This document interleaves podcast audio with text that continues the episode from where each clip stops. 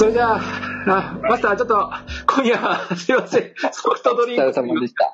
いただきますよ。はいお互いにソフトドリンクで。はい。飲んでいいんですな、え、なんでみんなソフトドリンクなんですか？え、もう、あの、ビールでいい。あ、いいです。もう、すいません。いや、いただきますよ、マスター、いただきます。お疲れ様です。いやーこれは、あの、どういう方が見、見るんですか？このサークルの人、それとも公開されてるんですか？あ、公開です、これ。フルオープンです。はい、フじルオープンですゃあ、それを、あの、今これやってるよって、お友達にお知らせしてもいいですか？あ、どうぞどうぞ。はい。そうすれば誰でも。で、まあ、あの、別にあの、グループに入らなきゃってことはないんですけど、まあ、皆さんと会話するときにはスナックネルのグループがあってですね、そこで、まあ、書き込みができるという、そういうぐらいです。それもオープンなグループなので。はい。いやー、というわけで、この4人は、なんか、ついさっきまで会ってたような気がする。実は、実はさっきまで一緒にいた時リアルなみたいな感じで。珍しいパターンですね。はい。でも、あの、本当あの、実は、あの、この連休中、あたくさんの、あの、スナック仲間にね、直接お会いすることができて、本当ですね。楽しいし、あの、連休といいますか、あ興味深い連休でした。というわけで、今日は何気にカウンターにもゲストが、ということで、はい。今日のゲストは、武蔵野学院大学の上松恵里子先生にお越しいただきました。こんばんは、いらっしゃいませ。こんばんは。もうちょっと、この時間だとなんかもうなんか、ちょっと、緊張感が薄れるんですうんいや、でもそれが目的なんですから、これは。うん。いいんですよき。ちっとしなきゃいけないんだけど、ちょっと、はっきりとくつろぎモードになってしまって、こ そのためのスナックでございますね。な、な、なんなんだろうみたいな。まあ、スナックでですから、はい。ね そうそうそう。そう。私ちょっとシチュエーションがよくわかってなくて、あのーもしかして、こう、ワイワイ皆さんが途中からどんどん入ってくるのかなと思ったら、立派なゲストだったんですね。あおーなんかちょっと、そうですね。あの、まあ、ここにワイワイ来るのも悪くないんですけど、あの、ちょっとね、こ、この画面でワイワイするのはまた、あの、年末か年始にやろうと思って、あ私なんかよりも、すごい、素晴らしい、もっと呼ばなくちゃいけないゲストの人が大勢いらっしゃる。ええあ、まあ、あの、なそのなんていうによ。先生、先生もその一人だし、これから、これからまだ我々はな長くいろんな方とご一緒する予定ですから、はい。まあ、でワイワイしねてるのは、うん。うん、ワイワイしてるのは Facebook のグループなんですよ。うん。あの、僕席っていう書き込みのところがあって、まあ皆さんがこう、見ながらいろいろ書いてくれるんです。またあの、ヒューヒューって入ってますしね。ねうん。本当だ、ヒューヒュー。入ってますえ、それ見たいの？そのヒューヒューって入ってる。Facebook あ、グループ。Facebook をね、同時に開くんですよ。ああ、わかりました。見じゃあ同時に開きますね。はい。はい、はい、大丈夫、大丈夫。はい、大丈夫です。はい。スナックネルってのを覗いてもらえるとうまく見寝るね。えるんですよ。本当ですね。これ毎回あの、営業時間直前にボックス席っていうう名前の投稿があ投げ込まれて、まあそこにコメントを書いていくみたいな。すいません。まあたまにはこういうちゃんとスナックの仕組みをご紹介する回も必要だよね。そうですねね。仕組みはね、やっぱりね、大事ですよねそうそうそう。そうなんですよ。なかなか特殊なお店なので、まあちゃんとこう解説ページも作りますね。いや、あの、前にね、あの、リーセスで私の研究室にいらしてくださったんです、あそうです、そうです。本当にこれが始まる前ですね。あの、ははいい。あの、お邪魔した時に二人であも。のえ、リンとエリコの、そんな名前だったっけ？エリコの部屋ですよ。えエリコの部屋をやってたんですよ。あの、お邪魔して。はいあのそうそうそう。今夜のゲストはとかいう感じで、やってたんですね。うん。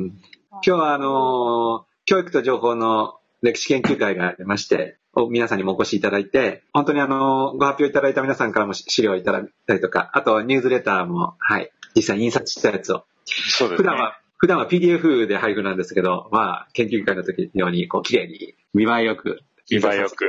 はい。今日あの、大きい資料もあもらいただいたじゃないですか。あ、ポスターですか A0 かなんかの大きいやつ。あれ、はい。僕飲み屋さんに忘れてきてしまいました。残念。いい資料だったです。うん。あ、あでも、またお願いしてもらいますよ。大丈夫、大丈夫。はい。今日でもあの、お話、あの、何人も伺ったけど、お互いに個人的なね、あの、関係を今日いろいろはい。教えていただいて、皆さんが昔からいろいろ活動してた様子が分かる分かったんですけど、どっちかというとですね、関東の方では、と関西の方のちょっと違いがあったのかなという感じがして、ああ、そういう捉え方もあったんですね。えーと、はい。あの、っていうか、関東関西の違いよりは、あの、ネットに凝ってた皆さんと、ちょっと外にいた人間との違いだったかもしれないね。そっかそっか、まあ、立ち、立ち位置というか、その、そうですねはいその時のね、当時の立場みたいなのが。えーどっちかっていうと、あの、私たちがあまりこう知らない部分が結構、今日お話しされていて、でもとてもだから、あの、あの暗黒時代を埋めるような話で、えーで、いや、暗黒時代はちょっと、なかなかその奥深くはあまりは聞けなかったんですけどね。はいはいはい。すいません、あの、面白かったですねフル公開でね、まあ、カメラの前で喋っていただいたので、オフレコ部分も作らなきゃいけないといけないと思いますけど。そうですはい。あの、竹中さんも本当にいろんなことやってたんですね、20代の頃かね、ら。今日お話本当にいっぱい聞かせていただいて、うん。面白かったんですよ。うんねまた、あの、それはですね、あの、報告の形で、あもちろん動画もそうですけど、あの、また、ニュースレターにして、はい皆さんにも目に触れられるように、まあ、あの、ねかなり個人、今日は本当に個人的ないろんな取り組みをご紹介いただいたので、どこまで、あの、開示していただけるか は、またご本人次第です。そうですね。う上山先生、あの、最近は、どんなことされてるんですか？結構、あの、授業がね、忙しくて、はああ、まあ、日、日々のね、はい。い。それで、まあ、その合間に、あの、結構、あの、その、論文っていうかね、原稿依頼が、ああ、そうですか。それは。なんで、こうね、あれするのかわかんないけど、日々原稿に追われていますねあ。らまあ、それは、よろしいことでございますね。はい。えーで、まあ、とりあえず、それ以外に、海外に、うんそうでしたね、海外のこの。前ほら、だって、ね、人生ですよね。あ、そうなんですよ。あ、そうだ、韓国に。で、私、韓国からも、こう、ネルやってたんですけども、その時、ど実は、上山先生も、で、豊福先生も、はい、ご一緒でしたしね。異文化理解というかね、異文化交流いいですよえー、ね。うん。うん、私、韓国毎年行っていて、すごいですね定期的に。うん。教育科学技術部も、うんあのうんうんうん今年は行かなかったですけど、前はい。例年。あと、ケリスも毎年行っていて。あの、教育科、教育科技術部って、日本で言うと、ど、どんな位置づけのと組織ですか？文部科学省。あ、もうまさに文部科学省ですか？はい。あ、そうですか。で、まあ日本の文部科学省も行ったことあるんですけど、ええ今日似てますよ。なんか建物のフロアの感じとか。あそうですか今はちょっとわかんないです。本当にわかんないですけど。えええで、新しいケリスはまだ行ったことない。えなるほど。前のケリスはね。なるほど。ケケイスは、あの、教育情報学術情報院でしたね、確か。はい。はいその名前の、あの、まあ、国の組織ということで、以前も、ここでもお話をしたんですけど。なんかちょうどね、その、ヨンピョン島かなんかのね、爆撃があったね。ヨンピョンと。あははそうそうそう。で、教育科学技術部に入るときに、はい。あの、カバンとかね、なんか全部こう、X 線でこうチェックああ、セセキュリティがね。そういう欲がありますね。うん。ただ、あのーまあ、行った時にもよるのかもしれないけど、その年はちょっと本当にセキュリティ厳しかったんですけど、その次の年とかは、うんこう日本人がこう行くと、なんかあっちこっちかフロアの、あの、あちこちから出てきて、日本語が結構喋れる人がいるんですよ。えー日本語が上手な人が。その組織にの、その教育科学技術とか、テレビとかに。ああ、なるほどで聞。くと、あの、日本にもイギリあの、アメリカにも留学、両方してたっていうような人も結構いて、まあ、優秀な、あの、本当に素晴らしい方が、あの、いらっしゃっていて、うんでやっぱりあの、国の、あの、例えばイミョンビャクはいはいはいの、ああの、前の大統領ですね。前の大統領の考え方をちゃんと踏襲して、そういう教育にこう落とし込んでいくっていう話を今こういうふうなことやってるんだって話をしていたので、うんまあ、あの、そうですよね。こう、は早いっていうかね、すぐに。まあ、でもすぐにこう、またいい方向に変わっていったりとか、うんあの、まあ、年によっては毎年、あの、学習指導料が変わるんですよね。だから、すごいですよね。毎年指導料、あ20 2007年から私調査始めたんですけど、2008年からコロッと変わって、そ韓国の方がうん、これフリーだか見てるかもしれないですけど、それはそれはとてもですね、私にとって羨ましい内容ですよ。うん例えば国語なんかだと、うんうんあの、国語の授業にニュースとかアニメーションを見て、うんうんそれをこう討論したりとか、うんそういうような内容。ま、毎年、毎年変わるっていうのは、あのーどうなんだろう。この間、まあ、ちょっと僕もまだ韓国の学習指導要領の変わり方がよくわかってないんですけど、あの、割とこう、大きい改定がああありつつ、その間を埋める感じで毎年あるっていう、そういう認識でいいですか？そんなに毎年毎年変わってるって、なんか、例えば教育課程のあの専門書っていうか、手に入れても、あんまり毎年毎年変わってるっていうふうには書いてなかったんですけど、あその、大きなところじゃなくて、例えばデジタル教科書を、うん。あの、入れるとか、あ例えば CD ロムにするとかえ、えあ、そういう細かい、あ PRD にするとか、見直しみたいなのが、あの、見ると、ちょっとずつこう変わるほどなるほど、そういうのは毎年毎年ちゃんと律儀に、まあ、いろいろ見直ししてるっていうことですね。はい取り組みがね。まあちょっとうんね、羨ましいですよね、ああいうの。まあそうですね。それは、はたから見てると。ええはい先生はその、割と、日本の文科省、あ文部科学省と、その、教育科学技術部韓国の。はい。まあ、似てるとおっしゃったですけど、あ、その、フロアがね、フロアあ、フロア、あ、建物が。建物的な。そうすると、組織の動き方がまるで違うみたいな印象ですか？まあ、そんなに、あの、なんていうのかな、日本、日本の学習指導料を変えるときには結構大、騒ぎということもないけど、これで また10年いく、10年って言ってまあまあ、そうです。まあ、まあ、長くいそうですねいくんだなとまあそんなには一生懸命変えるようなイメージですけど、うん。まあ、韓国の方は、ああ、これが入ったらいいなっていうものをこう、出すような。うん、そのメディアを入れたのは大改革だと思います。ああ、そうですか。メディアを入れたんですね。うんまあ、あとそれメディアリテラシーは私の専門なので、メディアリテラシー教育ですよね。そこら辺も早めに入れてます。それ何年前からぐらいそれは結構入れたという2007か。年、だから2007年が結構あったと思う。あはい、そうですか2007年がまずそのあたりで2008年ぐらいです。あたりから、まあそういう取り組みが。はい。でもきっとその前から変わっていって、それが、まあそうですよね。とか、あの、そのコンピテンシーの、あの、世界の動きっていうのと、かなり、あの、まあ、連動した方向を向いてるというか、そういう部分はありうます。ん。うん。ね。うん。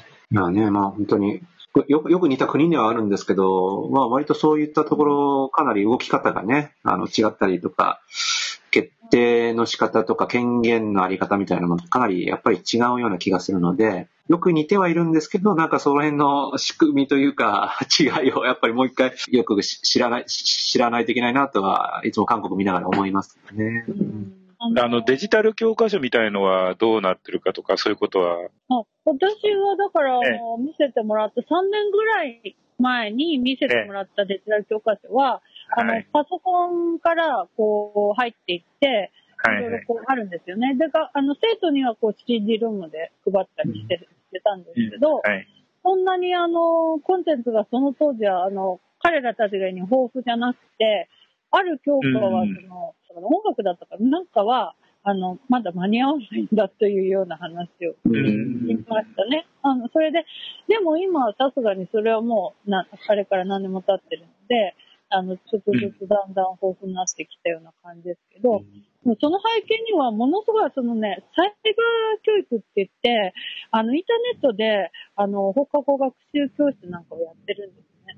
それがね、ものすごい発達してるんですよ。それで、それが、えっと、日本で言うとセンター入試なんかの問題に出るんですそれを、あの、だから、それをどんなにこう、お金をかけて、あの、いい塾にこう、通っていても、ネットでその、まあ、あの、つながるそういうサイバー家庭学習っていうんですけど、それをややる、やらないと、そこからあの入試の問題が出るから、あなんか、それやらないと、うん、いけない的な感じで、一生懸命あやらせている感じですし、それが格差を、あの、教育格差を、あの、広げないようにしているっていう、そういう国策でもあったっていうことでいいで、あの、例えば、まあ、あの、経済的に苦しい家庭のうちは、そんな高い塾には行けないわけなので、うんうん。その放課後にそのサイバー家庭学習って言って、その市町村にあるそういうサイトにこうつなげて、そこでいろいろと、あの、すごく、あの、あの、有名なサイトもあるんですよね。なんか、ミツバチなんとかだ、ちょっと名前忘れてしまいましたけど、その市によってすごい特徴のあるサイトで、そこでいろいろ勉強ができるんですよね。で、まあ、それ、すごいいい取り組みだなと思って見てたんですけど、でも、あの、ほ私、北欧とかオーストラリアに行くと、やっぱりそういうのもやってるんですね、他の国でもね。うんうんうんなので、まあ、あの、もううちでも、あの、学校でも、もうシームレスにこう勉強するっていう、そういうようなね、うあの、ん時代になってきてる先進国が、まあ、うんなるほど。今おっしゃった北欧っていうとは、例えばどういう国な、具体的にはどういう国なんですか？私はあのね、スウェーデンああ。の3回、あの、学校に行ってたり、あと、うんフィンランド、デンマーク、うんそれから、今回は、あの、タリンね、リトアニアのタリンに行ってきたんですね。あの、プログラミング教育を小学校1年生からやってるので、それちょっと、うん。あと、あの、スウェーデンは、あの、私の知り合いがちょっといたりなんかするので、あの、そこに行ったりとか、移民が多いので、すごいあの、まあ、ピサの成績がそんな高くないっていうふうに言われてるので、みんなあんまりスウェーデンのこと見てないんですけど、うん実はその移民をカットするとものすごい多分、あの、ああ、そっか。。すごいと思うんですよね。あの難民とかを受け入れてるので、すごいですよね。うん。で、デンマークも、まあ、すごい進んでますね。うん。リアルいいですね。いや、いい。うん。あと、今年はオーストラリア2回行ったんですけど、オーストラリアも、私が行ったところはブリスベンってとこなんですけど、はい。あの、そこはもう本当に教育の情報化が進んでいて、あの、実はね、すごく驚いたことがあって、うん何が驚いたかっていうと、はい教員に、まあ、インタビューするんですけど、うん。あそれ、その中で結構声が多かったのが、デジタル教材が多すぎて、使ったらいいかわからないぐらい豊富すぎて、もう絞ってほしいと。まあ、なるほど。もうあの、その教員が、まあ、あの、迷ってしまう。サイトに、あの、いっぱい上がってるので、これ以上作らないでくれみたいな感じで。私実際見せてもらったら本当すごくて、もうか。各単元ごとにブワーってあるんですよ。デジタル教材が。ねもう、参りましたっていう感じがあって。そそして、あと子供が映像を撮ったりするんですけど、それってすべてね、一眼レフで撮るんですよね。ビデオじゃなくて、一眼レフのカメラでど動画を撮るんですよ。で一眼レフで撮るんですか？はい。そうそうそうそうそう。ちょっあのとびっくりしたんですけど。それ、それなん、それちゃんと台数あるんですか？台数、そんなグループに一つぐらい？いや、そんなグループに一つはないと思うんですけあど、あその教室に、まあの、あって、それで映像撮っはい。それを、まあ、先生の教材が上がってる場所に載せるっていうか、うんなの、で、そこのサイトで自由に友達の動画も見れ、作った動画も見れるし、うん。デジタル教材も見れるし、まあ、うん先生のブログも見れるんですよ。それは学校がややってるサーバーに、その、先生のホームページがあるみたいな感じなんですか？その市とあか、ブリスベンの市とか、その州の、うん。あの、そこに載せる、載せてあるっていう。それで先生がそこにじ自分のブログとか、ホームページとか、教材載せられてっていうことですね。それは学校からも使えるんですか？でももうどこからもでも使えるんですああ家からでも学校からでもね家からでもどこからでも。で、それの使って連携がねで、あの、その、先生のそのブログには、あの、北欧なんかと特に、あの、必ずその次の週の、あの、来週はど、何をやるみたいな、事業計画が載せてあるんです。うんで、あの、私なんか自分が教員の時に研究授業見に行くと、これは例えば5時間中のあの3時間目で、どういう目標でどういうことやってって活動べみんな、例えば最初の5分はどうとかって書いてあるじゃないねですか。。あれ、ああいう感じは、先生しか見れないじゃないですか。だから子供たちが今日の授業ってどういうことまでして、どう評価されてっていうのは小学生はわかんないですよね。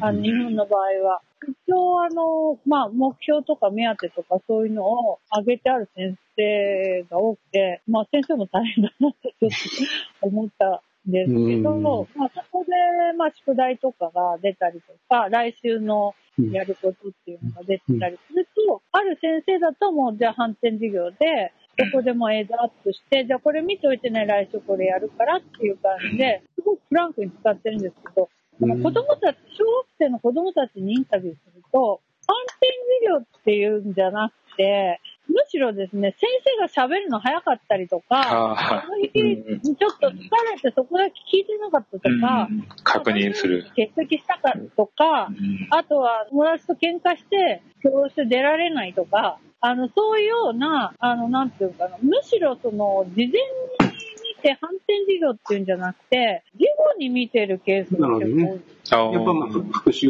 復習用っていうか、すみません、ちょっと確認、これ、えっ、ー、と、なんか、どこの国なのかっていうちょっと話をもう一回確認なんですけど、今のお話って。あ、オーストラリアと、オーストラリアと、あと、私が見たところはスウェーデン。スウェーデン。えっ、ー、と、今のそのデジタル教材が多すぎるっていうのはオーストラリアで。オーストラリアのその、はい、ブリスはい。あの、今の資料を、あの、たくさんこう、あの、いろんなところから見てるっていうのは？あ、それも、あの、ブリスベン。オーストラリア。はい。はい、わかりました。まあ、復習が、ちゃんと授業の記録が残って、復習、振り返りができると。こう、我々のスナックも録画してますけど、振り返ってみれるとか、まあまあそういう感じですよね。まあでも、うん、いいでしょ？あの、授業中だってちょっと先生が説明わかんないことあるじゃないですか。そうですよね。まあまあ、もう一回聞きたいってことはありますよね。うん、見れるといいし、まあ実際欠席した場合はね、もう確実に見れた方がいいです。それはあのー、どんな感じで撮影してるんですか？それ、何？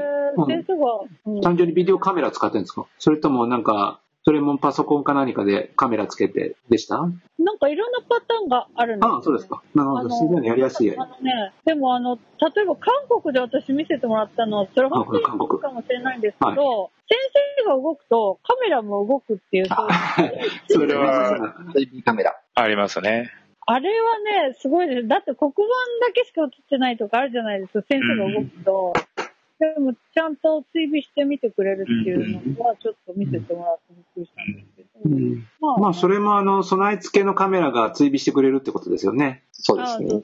実は、実は僕が住んでるところに、その関係ありますよ。どこを監視してるんですか？あの、先生の動きを見て、本当に突飛するんですよ。えっと、それは、あの、小学、ついていて。小学校？あ、高校です。高校で。ああ、はい、わかりました。でね、それは、なんか皆さんすごくびっくりするんですよ、その話聞くと。私なんかびっくりしたんだけど、実は全然、まあ、学校使ってるのね。じゃなくて、うん、あの、その医療現場とか、結構ね、実習とかに使われてるそうなんですよ。うん、うん、だから、教育じゃなくても、いろんなシーンで使われてるらしくて、教育も、にも使えるじゃないっていう。うん。まあ、設備っていうか、機器としてはめずもう珍しい目目新しいものではないしっていうことね。言われ、言われました、ね、まあ、そうですよね。僕も14、5年前にですね、そういうカメラをいただいて、学校に、学校に、そうですね、学校にどうぞ、あの、お使いくださいって言われて、も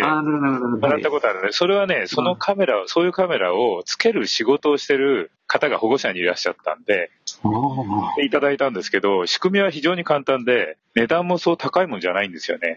安い、安く売られてると思います。で、何のためにそれをつけるのかって聞いたら、そうですね。先生の事業研究っていうか、先生のためにつけてるって言ってますよね、韓国要するに、それを見て、自分の授業を振り返るっていうか、うん、あ、ここの、ここちょっとスピード速かったかなとか、うん、ここのちょっと板書まずかったかなとかっていうふうに、まあ、教師教育に、まあ、使うっていう、そういう目的があるっていうふうにはおっしゃってます。あの、今、実は追尾カメラの話だったんですけど、もう、今はあれですよね。360度全方位カメラと言いますか。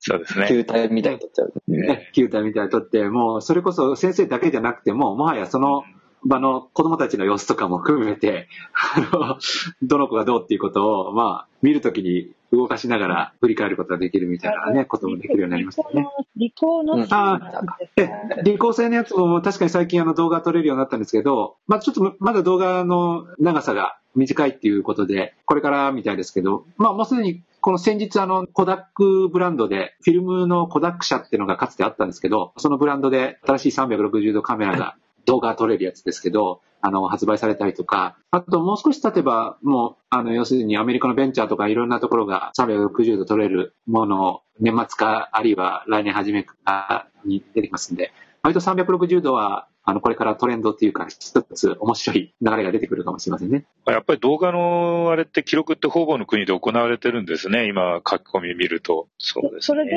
あの、その、その、なんていうか、ちょっとその続きをちょっとお話しさせていただくと、はい。あの、その、豊富なそのデジタル教材の話にも出るんですけど、うん、はい。デジタル教材っていうものを、その、私が見たオーストラリアのブリスベン市のその教育省、要するにまあ日本で言えば、まあ文部科学とか、市だったらまあ教育委員会みたいなところなんです、正確に言うとまあ教育省だけじゃないんですけど、教育以外のものもいろいろ雇用とかいろいろやってるところなんですけど、ここには一応あのデジタル教材をまあ作成する先生が50人ぐらいそのまあ、全国から優秀な先生を集められて、ちょっとあの、教材、デジタル教材作るんだけど、でも先生だから、あの、そんそんなにパソコンのスキルが高いってこともないというか、とりあえずはそのデジタル教材の中にどういうものを載せなくてはいけないのかっていうものを、先生だったら、この例えば因数分解、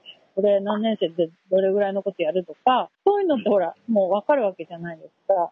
それをその先生のサポートに、50人の先生のサポートに150人以上の専門っていうか、なんか、はあ、技術者そう、一部の人はですね、結構映画とかも制作できるぐらいのスキルとか、一応あの、高校でそういうあのもう映像編集の、まあ、プロみたいな授業を受けて、まあ、動画とかそういうのを作り込むっていうか、そういうのに長けた人が作っていて、ここからが、あの、ちょっと、あの、いろいろびっくりするかもしれないんですけど、一応ね、幼稚園からね、デジタル教材使ってるんですね。あの、そのブリスベンチっていうのは。と、その幼稚園っていうのは、年長さんなんですけど、年長さんからが義務教育なんですね。で、カリキュラムにもデジタル教材使って勉強しなさいっていうふうに命令されるもう 文句があるから、使わないとそれも本当に違反になるんで、教室は使わなくちゃいけないんだけど、だから、幼稚園児ぐらいの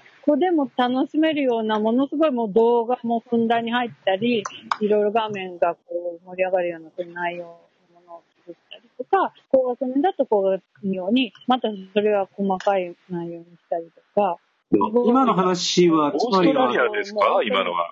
今のオーストラリアのブリスベンですね。そうですね。東オーストラリアに、あの、あります、V 線ね。ね。だから、その、プロが映像を作るので、すごいんですよ。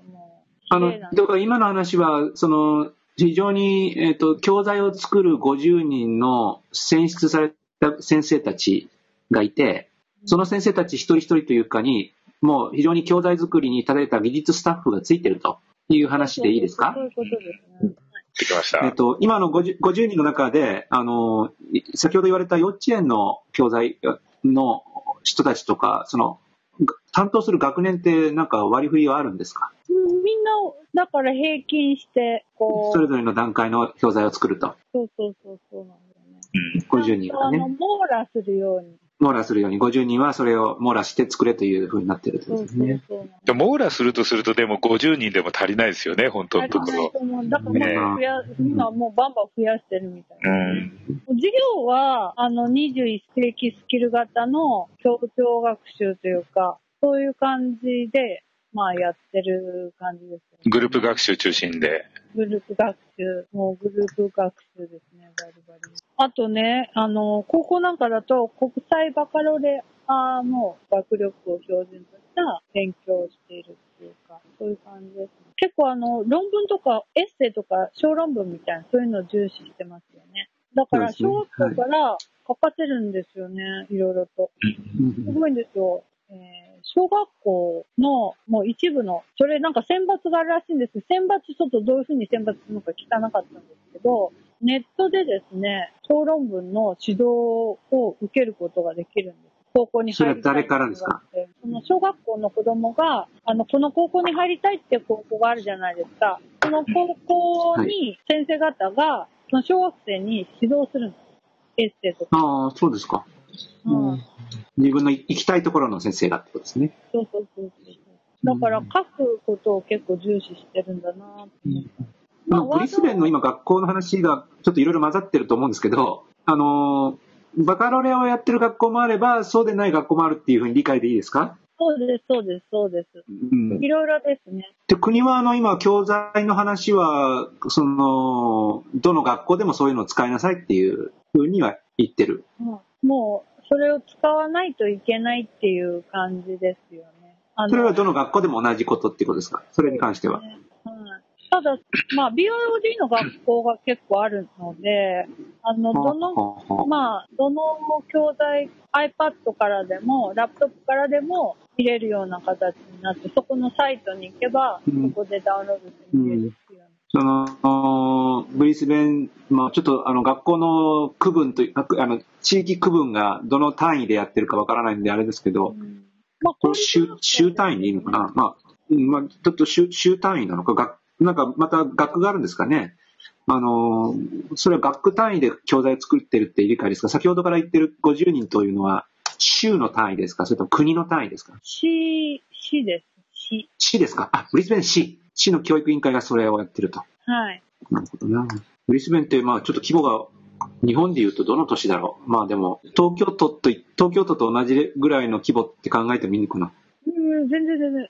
えーっと、え、いいくら、そんな何十万？もっと小さかったんじゃないですかあね。全然。もっとちっちゃいはい。まあそれでも予算的には非常にそ教育にかけてるとそうですね。いうことですね。ますうんうんうんうね。まあ、あの、クイーンズランド州がみんなそういう力を入れてるっていうことで。州全体がねうん、教育にはね。うんで、支援もみんな入ってるので、普通に。支援が、あのうん、プロの支援で、要するに日本だと支援っていうと、まあ、あの、非非常勤のその学校の先生って感じだけど、そうじゃなくて、大きな会社のバーンってもうそこの会社の人がその学校に毎週水曜日来るとか、そういう感じのイメージですね。で、サ BR ポートに帰った時は結構週に3回ぐらい来てます。うん、サポート要員が毎週うん毎回派遣されてくると。そうそうそう。それがね、ものすごいプロ、プロ中のプロで、すごいんです。いろんな資格持ってて、教育のことももちろん長けてらっしゃるってことですか？はい。で、うんあの、支援になると、あの、うん必ずそこの学校でいろいろトラブルが発生するじゃないですか。今日、うん Wi-Fi が、まあ、うまく繋がらなかった。そういうタスクを全部、その、クイーンズランド州にあげるんですよ。で、自分はこのタスクを解決したとか、そういうのを全部アップしてるので、教員もそれが見れるようになっていて、うんあの、大きな会社から雇われてるので、横のつながりもあるので、お前のとこ学校どうみたいな感じで、あうち今こんな感じみたいな感じで、しょっちゅう30分ごとぐらいに連絡取ったりもしてます。うん。雇用関係どうなってるか分かりましたか？雇用関係は。雇用関係だから、あの、パーマネントのちゃんとした会社にもう雇われて常勤職員。正社常員正社員。正社員、正社員しかいません。正社員の人が、あの、自分は、あの、この学校とこの学校とこの学校担当みたいな感じで、聞くとですね、私がその、行ったあの学校で、えっと、支援の人にもうロングインタビューしたんですけど、その人は、もうね、14年間来てるんです。もう僕はこの学校来て14年目ですよとか言って。最初はなんかマックにしてたんですって。だけどなんかある時いきなり上から Windows にしろとか言われて Windows にして、で、ある時また BIOD にしようって言ったから、さすがに週に3回その時は来てたんですけど、今はまた落ち着きましたとか言ってましたけど、なんかもうね、すごい長いんですよね。だから、あのその人が所属してる会社っていうのは、あのーサポート専門会社ですか？それとも、上サポート専門会社じゃないですね。もっと大きな、なんていうんだろうな。ももっと大きな？派遣。業とかそういうんじゃなくて、ちゃんとした、なんていうのかな。日本で言うとどういう日本で言うと SI 屋さんみたいななんだろそういや。どうなんだろうな。うんメーカーではないといずれにしてもやっだね。ぱり、うん、うんよ予算のかけ方っていうか、その辺が全然違うんですよね。まあ違うんです。まあ違うがゆえになんかそういう会社もせ成立するみたいなね。する。うんうん。14年そういう間もそういう人を雇そえる。のシステム、学校のシステムとして、その国として、あるいは州として、そういうふうにこう、支援をあの雇うようにっていう構造になってるんですね。別にね、なんかその命令的な感じはないらしくて、ええ。その校長先生が結構権限があるんで、いや、うちの学校結構週にそういうことですか1回じゃ足りないんじゃないとか言って、雇えるんですね。週に2回、うん、雇うんです。で、まあ、これ聞いたんですけど、やっぱお金のない学校もあって、で、なんか仕方なく週1回、うちはちょっとお金がないんですよねとか言って、だからちょっと、家に、保護者にバザーとかやってもらって、ちょっとお金出してもらって、支援員の数ちょっと増やしました。はいはいはいはい。し、よくやりますよね、海外はね。これとか、まあ、あの、これって公公立の学校がそうなんですかうん、あ公立学公立学校もそういうことするよ。うん。公立学校のその、生徒の中に親にお金持ちの人とかいると、うん親がなんかバーンってうちの息子の学校に寄付みたいなはい感じで、はいはい。うんそれで、あ、これだとちょっとパソコン何台入れるし、支援員も週に3回ぐらい雇えるかなみたいな、そういう学校もありましたし、うんいろいろです。学校にああ、寄見てる付ですね。寄付文化というかね。で、それとですね、私ね、あの、レベルの高い学校ばっかり行ったわけじゃなくて、あの、もう平均的にいろんな学校行ったんですよ。それこそトップレベルの ICT が発達してる学校もあればいろんなんですけど、経済的にこう、まあ、あの、なんていうのかな。あ移民？移民って、あの、結構いいるじゃないですか。うんいろんなアアボリジニの方とか、そういう移民の多い学校にも行ったんですけど、そういうところは BRD にしろって言っても、やっぱり、買えない。買えない。そういうところは仕方なく学校が一斉に買って持たせるんですよ。だって、なぜかというともう、そういうふうにデジタル教材は使わなくちゃいけないっていう、そういう指導要領になってるので、与えないわけにはいかないので、仕方がなく、まあ、うちの学校はもう、あの、リアルにできないんですよとか言って、なんで、あの、一斉に iPad 買ったんですけど、とか言って、で、どうやって子供たちが使うのか聞いたら、親が4回研修を受けないと、子供が iPad を使うことができないって言って、親の研修。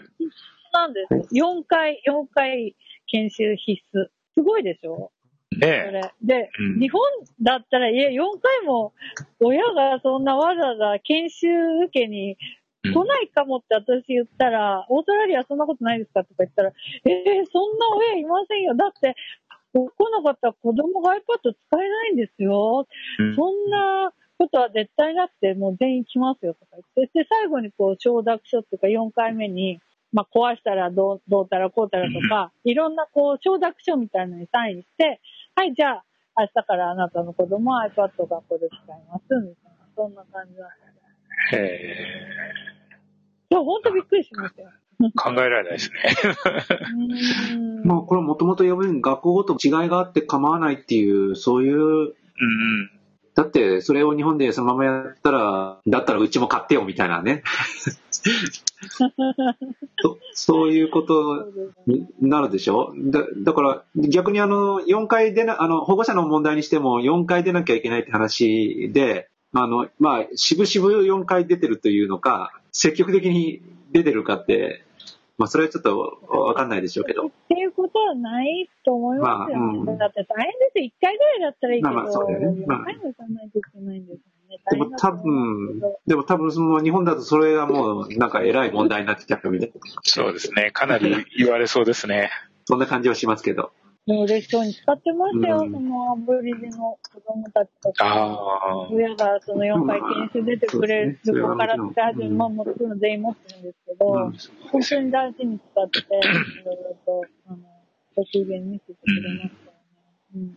あと、あの、そのね、幼稚園のね、子供たちとかもね。うんで、要するにね、まあこれ北欧もそうなんですけど、小学校1年生からもうアカウントをもらえるので、E メールアドレス学校からもらえるんですね。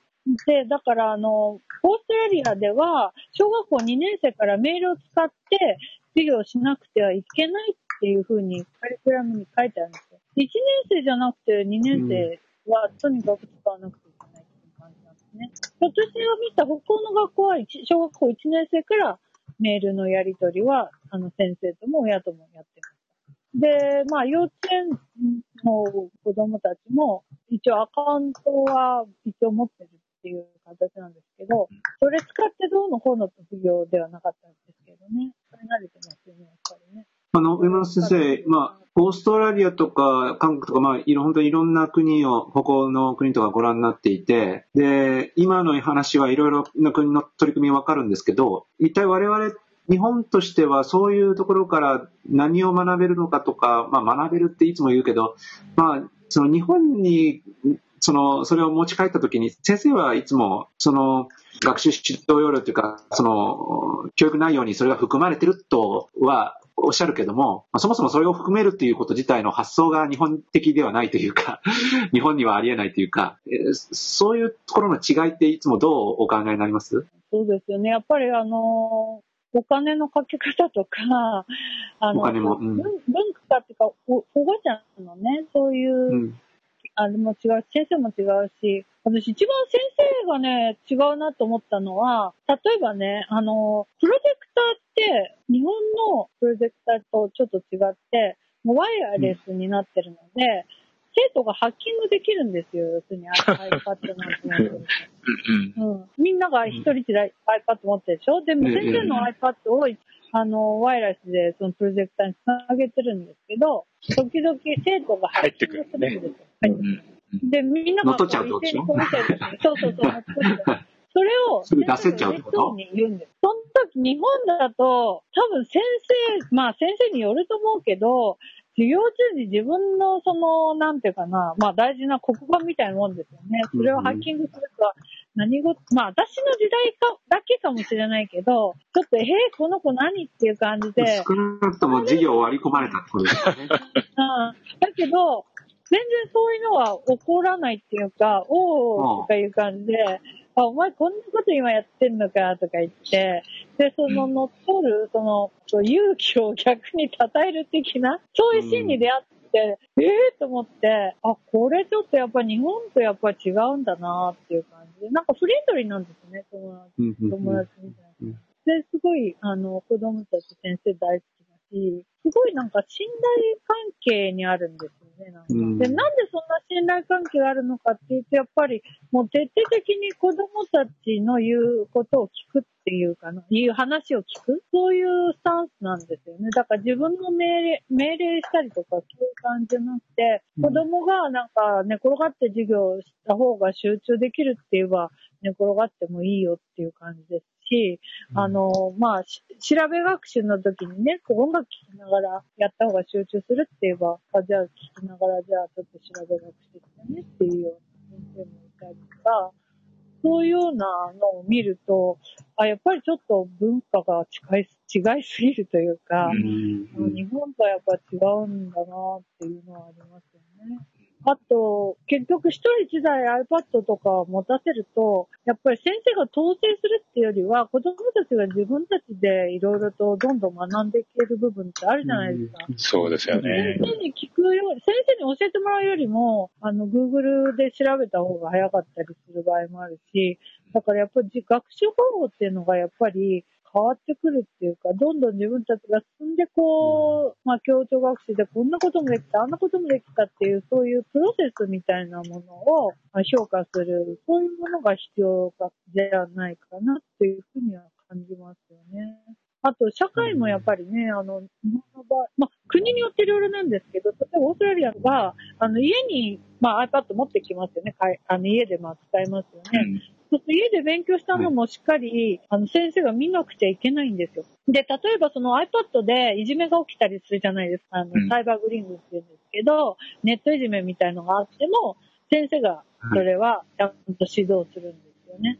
だけど、北欧なんかだと、もう3時に授業終わっちゃうと、例えば、あの、家に、まあ、この DIOD で、まあね、自分のパソコンとかで友達同士でネットいじめ起きても、それはちょっと学校とは関係ないっていうか、それは家のことでしょ、みたいな、そういう国もあるし、うん、結構様々ですよね、国によってね。先で、日本の国は、じゃあどうかっていうと、うん、あの、私なん私なんかの友達でやっぱり中学生とか、高校生いる、あの、お子さんの持ってるお母さんの話と、やっぱほら最近 LINE とかすごくて、もうどうしたらいいかわかんない。先生たちも LINE とか使ったことない先生が結構いるんですよね。そうするとどういうふうに指導したらいいか、まあ、その LINE のシステムもわかんないっていうか、だから結構現場としては、子供たちは結構スマホももうね、かなり持ってるじゃないですか。だから、すごくこう、あれなこう思いをしていて、それだと会うのを、まあ、やめさせようかなとかいう学校もあったりとかっていう風になってきてるところもあるし、今日ちょっと桑原先生にちょっと話聞いたら、いや、上松先生、でもそれはあの、各、日本の場合だとね、そういう学校もあるけど、日本に使ってる学校もあるから、まあいろいろだよねって話は、まあおっしゃってたので、確かにそうだなと思いますし、だから日本の国に持ってくるときに、いろいろとフィルタリングとか一昔前でまで言っていたけれども、あの実際、その DOD で自分のものを持ってきて、それで昼間 Facebook を使わせないっていう学校があったんですよね。だけどね、あの、みんなデザイニングしたりとかして、破っちゃっても見ちゃうんですよ。だから意味がないからってやめた学校もあったぐらいだったので、結局もうね、あの、みんなもう本当に家でスマートフォンとかも使ってれば、最終的にはそういうのはなくなっていく方向になるっていうのを見越して、やっぱりやっていかないと、ちょっといや、ここだけじゃあ、今うちは3年間使わせないとかっていう風にやって、それでなんか持たないような、なんか流れになってきてるような感じはしますよね。で、実際あの、大学に入ると就職とか活動とかは、もうスマートフォンとかでこうチェックして、説明会とか行ったりとか、面接したりとかするように、こうリアルタイムで情報を受け取って、それですぐ申し込まないと前になったりとかっていうのが発生してるので、まあ本当にあの、最終的には社会はもう使うわけなので、そこら辺のことはやっぱりね、あの、危険なことはもちろん、あの、あれなんですけど、まあ、やって使っていくような方向にには海外ではなっているので、日本もそういうふうにいずれはなるんでしょうけども、感じですね。まあ、今おっしゃったのは、まあ、とにかく国それぞれ学校それぞれいろいろ様々